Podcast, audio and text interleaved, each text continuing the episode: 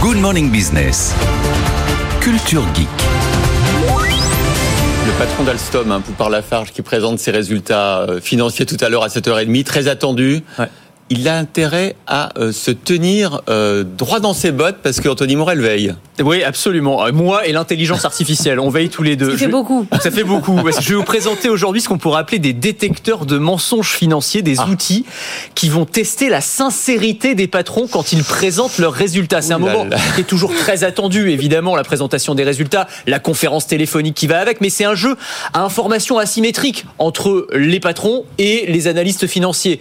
Est-ce qu'ils sont vraiment sincères dans ce qu'ils nous disent quand on nous dit voilà euh, euh, oui euh, l'inflation l'impact de l'inflation sur nos marges est derrière nous ou euh, la stratégie que je vous présente est extraordinaire et va nous porter vers les sommets. Est-ce que tout ça est vraiment vrai? Eh bien, il y a des outils algorithmiques qui permettent de déterminer eh bien si un patron dit toute la vérité ou si euh, il nous voit un petit peu. Ah, c'est redoutable. ça. Ouais, c'est redoutable. C'est des outils qui visiblement sont de plus en plus utilisés par les analystes financiers. C'est le Financial Times qui nous dit ça. Notamment un outil qui s'appelle Speechcraft Analytics, dont la promesse est, quand on va sur leur site internet, de détecter les caractéristiques qui sont imperceptibles à l'oreille humaine. En gros, on prend une conférence téléphonique et l'intelligence artificielle, eh bien, va analyser tout le spectre sonore. C'est-à-dire à la fois les mots qui sont utilisés. Alors ça, c'est assez classique. Ce qu'on appelle le Natural Language Processing. Par exemple, un patron qui va utiliser des formules très alambiquées pour dire des choses simples, c'est pas forcément très bon signe. Quand c'est flou, c'est qu'il y a un loup. Quand c'est flou, c'est qu'il y a un loup. Exactement. Et puis, on va aussi analyser, et c'est ça qui est très intéressant, la façon dont on le dit. C'est-à-dire toutes les,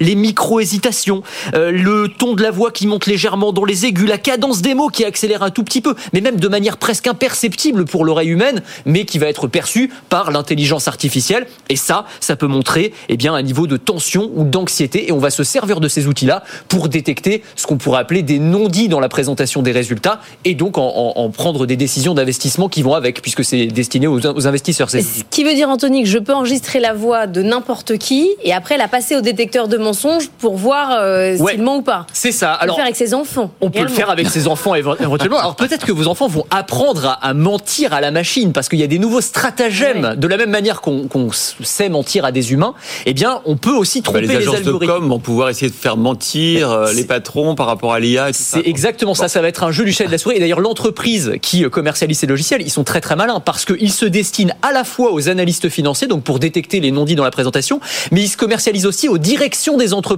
pour euh, projeter de la confiance aux actionnaires, disent-ils. Autrement dit, ils apprennent aux patrons à déjouer leur propre logiciel. Ils vendent le poison et l'antidote qui va Oui. avec, ce qui est assez malin, Ça sachant s'appelle que du business. ça s'appelle du business, c'est très intelligent, sachant que les applications ne, ne s'arrêtent pas là, puisqu'ils vendent ça aussi euh, à des juristes pour tester la fiabilité d'un témoin, ou encore à des compagnies d'assurance qui soupçonnent une tentative, une tentative de fraude, par exemple. C'est dingue. Et alors, il n'y a pas que la voix, attention au visage aussi. Hein. Ah mais c'est même pire, c'est-à-dire que quand on combine les deux, on, on est capable en fait d'analyser les moindres mimiques, les expressions, le tressautement des paupières, des toutes petites choses qui peuvent, là encore, nous trahir. Le corps ne ment Ah pas, euh, dit-on, et ce sont des outils qui sont de plus en plus utilisés. Je pense notamment à un logiciel qui s'appelle HireView, qui est utilisé dans le recrutement. Maintenant, les, les- les RH s'en servent pour euh, analyser euh, bah, des, des, euh, des, euh, euh, des entretiens d'embauche et essayer de déterminer si le candidat a vraiment dit toute la vérité ou si à des moments il a été un peu, un peu déstabilisé. Merci Anthony.